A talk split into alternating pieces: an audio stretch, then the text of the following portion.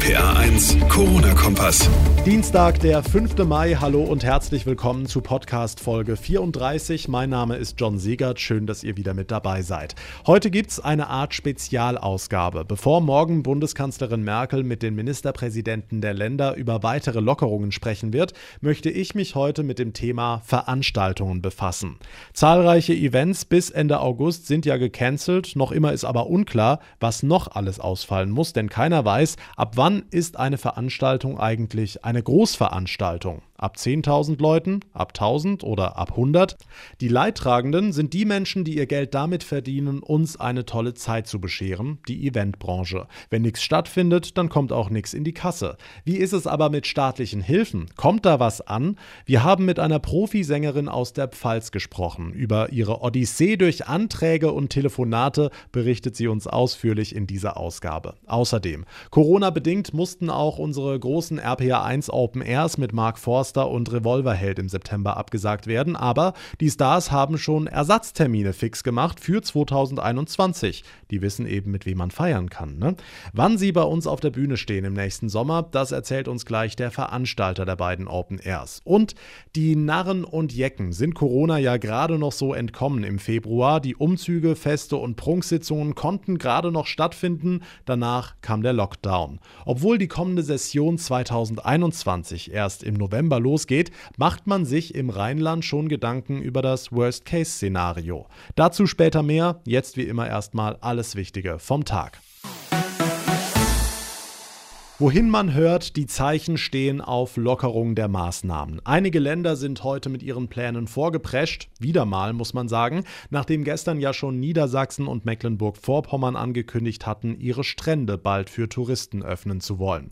Heute ist Hessen nachgezogen, hat weitere Öffnungsschritte bei den Schulen ab Mitte Mai angekündigt. In NRW sind ab Sonntag Besuche in Alten- und Pflegeheimen wieder erlaubt und Bayern schraubt ab morgen schon an den Ausgangsbeschränkungen. Ministerpräsident Jens Söder. Wir wollen keine Gruppenbildungen, Partys oder ähnliches mehr. Aber wir wollen die Familie stärken. Deswegen ist ab morgen erlaubt, neben der einen Kontaktperson Kinder, Geschwister, Eltern, Großeltern, also Verwandte in gerader Linie zu besuchen und sich mit ihnen zu treffen zu Hause oder auch im öffentlichen Raum. Also rechtzeitig auch zum Muttertag, wenn ich das sagen darf, es eine deutliche Erleichterung geben. Einige kochen also ihr eigenes Süppchen. Rheinland-Pfalz wartet dagegen brav ab bis morgen nach der Kanzlerschalte. Zumindest die meisten Länder marschieren im Kampf gegen Corona zusammen und in einigen Punkten sind sich offenbar schon alle einig. Laut Bild-Zeitung sollen morgen auf jeden Fall Lockerungen im Tourismus, der Gastronomie und im Sport beschlossen werden. Aber das Blatt schreibt auch, wenn es im Zuge all dieser dieser Lockerungen zu viele Neuinfektionen gibt, dann soll Deutschland wieder sofort stillgelegt werden. Bundeskanzlerin Merkel will sich demnach morgen für eine Art Corona-Obergrenze einsetzen. RPA1-Reporter Thomas Stüber, was heißt das? Das Blatt beruft sich dabei auf eine Telefonschalte von Kanzleramtschef Braun mit den Ministerpräsidenten. Konkret soll die Regelung demnach so aussehen. Wenn in einer Kommune innerhalb einer Woche pro 100.000 Einwohner wieder mehr als 35 Neuinfektionen auftreten, geht es zurück zu den Beschränkungen vom 20. April. Ausnahme wäre, wenn die Fälle zentriert in einem Altenheim auftauchen. Das Thema wird bei der Bund-Länder-Schalte morgen wohl ganz oben auf der Tagesordnung stehen. Es geht also ganz langsam voran, Schritt für Schritt auf Sicht fahren, sagen die Politiker, und das finden auch die meisten okay. Nicht okay ist, dass auch die Hilfsprogramme so viel Zeit brauchen. Die Zuschüsse vom Bund etwa für Kleinunternehmer und Selbstständige. Da melden sich viele auch bei uns und sagen, wie kann es sein, dass ich noch kein Geld habe? RPA1-Reporter Olaf Holzbach, sag, wie kann das sein? Also das hat mehrere Gründe. Anfangs war es ja die bloße Zahl der Anträge. Lief und läuft bei uns alles über die Investitions- und Strukturbank hier in Mainz. Zigtausende Anträge in wenigen Tagen, das mussten die erstmal stemmen. Mittlerweile sind wir übrigens bei fast 100.000. Alle bearbeitet, der Stau ist aufgelöst. Punkt 2. Rheinland-Pfalz legt Wert auf ein sicheres Verfahren mit Ausdrucken, Unterschrift, Ausweis.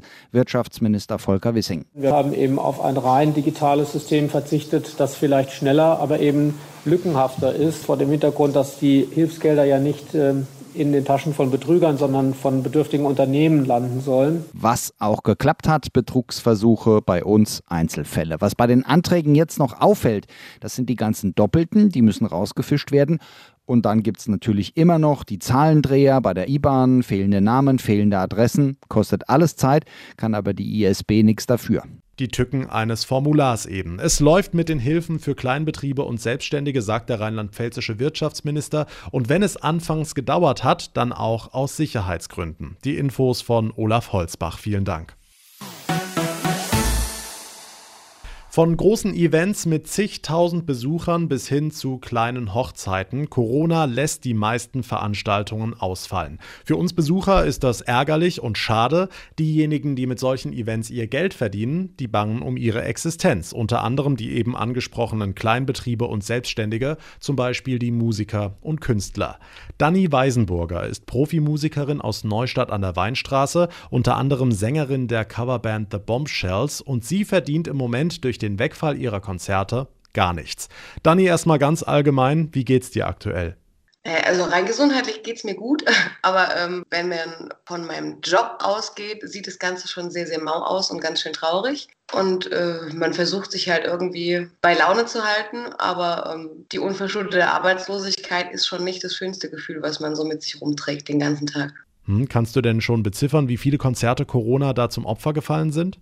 Ähm, also beziffern noch genau kann man nicht alles, weil ja nach wie vor die genaue Definition von Großveranstaltung aussteht. Die Frau Dreier redet sich da ja so ein bisschen äh, außenrum und möchte keine definitive Ansage bisher machen. Aus dem Grund gibt es natürlich noch Veranstalter, die pokern. Genauso gibt es noch Veranstalter, die natürlich Hochzeiten oder große Geburtstage oder irgendwas, also wo es um Privatveranstaltungen geht, die auch noch nicht abgesagt sind, weil es dazu auch noch keine Regelung gibt. Momentan haben wir erst also 15 definitive Absagen auf dem Tisch. Aber wenn das so weitergeht, dadurch, dass unser Hauptgeschäft zwischen April und Oktober stattfindet, werden das schon von den 80 Auftritten, die ich normalerweise im Jahr habe, knapp drei Viertel sein, die wegfallen. Hm, jetzt hört man ja überall von der Soforthilfe für Solo-Selbstständige, da zählst du ja eigentlich dazu. Hat dir das nicht geholfen? Als Sängerin, ähm, die Gesang unterrichtet, in einer Musikschule hat man jetzt nicht die Monsterbetriebsausgaben. Und äh, dadurch fällt für mich die Soforthilfe relativ flach. Und ähm, in Rheinland-Pfalz wird man auf die Grundsicherung verwiesen. Das ist äh, zu gut deutsches Arbeitslosengeld 2. Und das soll relativ vereinfacht sein. Aber vereinfacht habe ich jetzt nicht erlebt. Ich habe mittlerweile über 60 Seiten schon, die ich quasi ans Arbeitsamt geschickt habe, nur um das Ganze zu bearbeiten. Und man merkt auch da, dass die nicht darauf vorbereitet sind auf so eine Situation, also von Rückfragen, ob ich denn nicht äh, woanders arbeiten möchte. Dabei ist es so, sobald Musikschule wieder aufmacht und sobald ich wieder in die Feuerwache darf, habe ich vier Tage die Woche Arbeit und habe mein Einkommen grundsätzlich gesichert. Und das darf ich ja alles nur gerade nicht machen, weil es verboten ist. Und äh, ein völliges Unverständnis und auch die Nachfrage, ob ich nicht einfach mehr Online-Unterricht machen könnte ja, wen denn, habe ich dann mal gefragt. Ich habe sie auch gefragt, ob sie vielleicht unterrichten möchte bei mir, aber wollte sie nicht. Hm. Und ähm, es ist schon eine sehr schwierige Situation an und für sich. Also ich verstehe da auch das Arbeitsamt, dass die sehr überfordert sind, aber da werden halt auch die vom Land Rheinland-Pfalz relativ alleine gelassen. Okay, und in Zahlen, wie viel Geld hast du durch diese Odyssee bislang bekommen? Ich habe 0 Euro bisher dafür bekommen, natürlich. Also ich muss ja jetzt nochmal über 40 Seiten quasi hinterher schicken zu meinen ersten Anträgen. Und äh, das ist so ein komplettes Nackigmachen, wie man es halt auch äh, vom ALG 2 vielleicht mal schon gehört hat. Also ich muss äh, mein komplettes äh, Vermögen, was ich besitze, inklusive Warenwert, also mein Auto und sowas angeben. Plus ähm, die letzten sechs Monate wollen sie alle Kontoauszüge. Dann natürlich dadurch, dass ich noch eine Teilzeitanstellung Anstellung habe, kommen nochmal sechs Lohnabrechnungen dazu, plus mein Arbeitsvertrag, plus ein Mietvertrag. Also alles, alles, alles, alles ist da dabei. Okay, ich muss zugeben, du klingst jetzt sehr gelassen und amüsierst dich ja sogar drüber. Wie sieht es denn wirklich in dir aus? Ist der Ärger da groß? Ja, sagen wir mal so, der Ärger ist schon im Endeffekt äh, riesig. Ich versuche das natürlich nicht irgendwie die ganze Zeit in mein Privatleben mit reinzutragen. Aber ähm, man ärgert sich schon, weil als Selbstständiger hat man ja in den letzten, also bei mir ist es so, dass ich in den letzten, ich, ich war noch nie beim Arbeitsamt, ich habe noch nie die Hilfe gebraucht und ich möchte sie eigentlich auch nicht, weil im Normalfall äh, bin ich meines eigenen Glückes Schmied und äh, gehe arbeiten und verdiene mein Geld damit. Und ich bin jetzt ein seelisch sehr stabiler Mensch, sage ich mal so, aber jeder, der vielleicht nicht ganz so stabil gestrickt ist äh, wie ich in der Hinsicht, ähm, verfällt da, glaube ich, oder kann da relativ schnell in, in andere Zustände verfallen, als es mir dann Schülern so geht. Also mir geht es dann anderthalb Tage einfach scheiße und dann ist aber auch alles wieder in Ordnung und ich denke mir, jo, komm, geht irgendwie rum, aber es gibt äh, natürlich viele andere Menschen, die trifft es ja noch mal härter als mich. Hm. Jetzt haben ja gerade die mittleren und kleinen Feste ohnehin schon seit Jahren zu kämpfen. Viel wird von Ehrenamtlern gestemmt, die mehr und mehr wegfallen. Einige Feste finden deshalb gar nicht mehr statt. Und jetzt kommt auch noch Corona. Was glaubst du, wird die Pandemie langfristig mit unseren Konzerten, mit unseren Festen allgemein, mit unserer Kultur machen? Naja, es macht ja die ganze Situation nicht einfacher. Also egal von, von welcher Seite Kultur wir das Ganze aufziehen, in jedem Sektor von, äh, von, von Kunst und Kultur ist das, glaube ich, ähnlich, weil halt einfach, ähm, dass die letzten Jahre relativ vernachlässigt worden ist und dadurch, dass halt auch mittlerweile nur noch durch Live-Betrieb Geld verdient wird, äh, sieht es, glaube ich, für jeden ähnlich schlimm aus, sagen wir mal so. Einfach wird es nicht. Du hast angesprochen, du gibst derzeit Online-Gesangsunterricht. Wie wird der denn angenommen? Machen die Schüler damit? Also ich mache das jetzt seit vier Wochen mittlerweile. Und ähm, muss sagen, mir haben zwei Schüler gekündigt wegen Corona, aber eher, weil halt einfach kein Geld momentan da ist. Und die haben zum 30.04. jetzt gekündigt, aber ich habe das Glück, dass ich bis auf zwei Schüler, die nicht die Voraussetzungen haben, um Online-Unterricht zu machen, dass ich mit jedem online unterrichten kann und momentan auch muss, weil je länger das Ganze geht, desto eher kann man das halt auch nicht mehr aufholen in irgendeiner Art und Weise. Und es funktioniert. Es geht alles ein bisschen langsam. Man muss ein bisschen kreativ sein. Man muss ein bisschen umdenken. Es geht natürlich irgendwie, aber wünschenswert ist natürlich ein anderer Zustand. Also das bleibt, ist und bleibt eine Notlösung. Okay, abschließend noch, wie ist aktuell die Zeit zu Hause, so ganz ohne Konzerte? Was machst du, damit dir nicht die Decke auf den Kopf fällt? Also ich glaube, jeder, der mich kennt, weiß, dass ich äh, nicht der beste Mensch im Zuhause sein bin. Also ich bin ein sehr sozialer Mensch und brauche normalerweise jeden Tag Menschen um mich herum. Deswegen habe ich mir auch nur Jobs ausgesucht, an denen ich mit Menschen zu tun habe.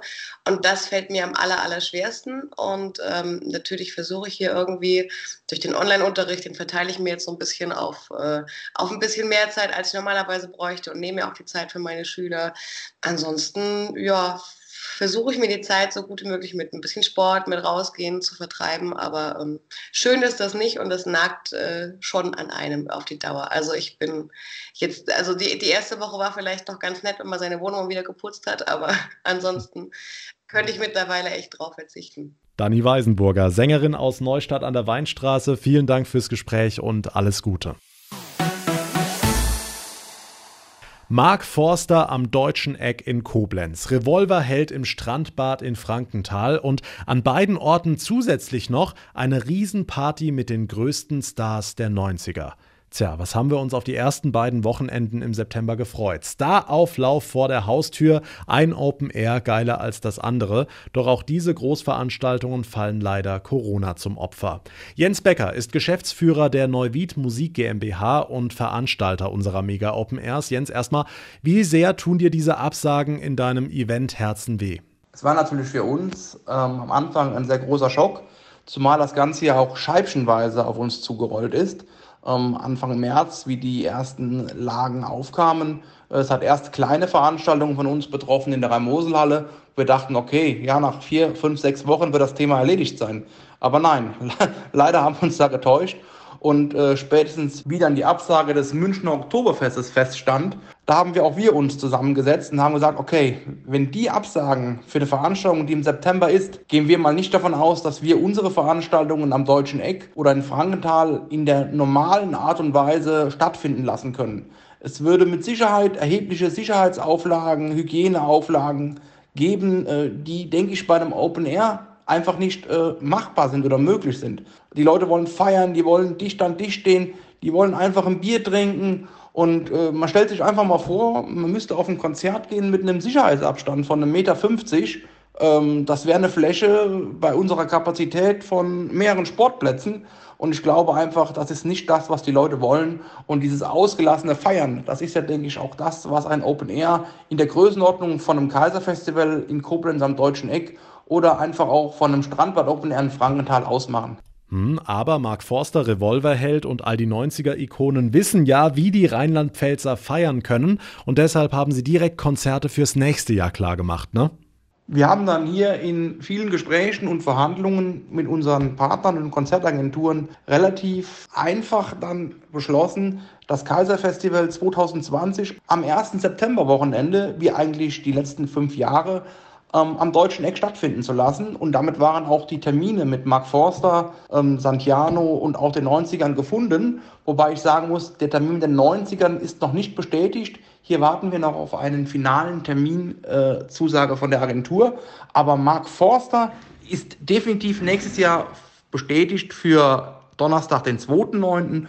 und Sonntag, den 5.9 und Santiano definitiv für Freitag, den 4.9. Für Frankenthal ist auch nächstes Jahr 2021 dann das Konzertwochenende, das zweite Septemberwochenende. Das ist einfach der Termin, den wir uns dafür ausgeschaut haben, der wunderbar auch in den Veranstaltungskalender der Region passt. Revolverheld kommt wieder an dem Freitag. Das ist dann einfach nächstes Jahr der 10.9.21 und wir versuchen jetzt die 90er live auf den Samstag hinzubekommen. Auch hier haben wir genauso wie in Koblenz noch keine finale Terminzusage. Sobald diese feststeht, werden wir diese natürlich kommunizieren. Ein besonderes Schmankerl wird 2021 die Frankenthaler treffen.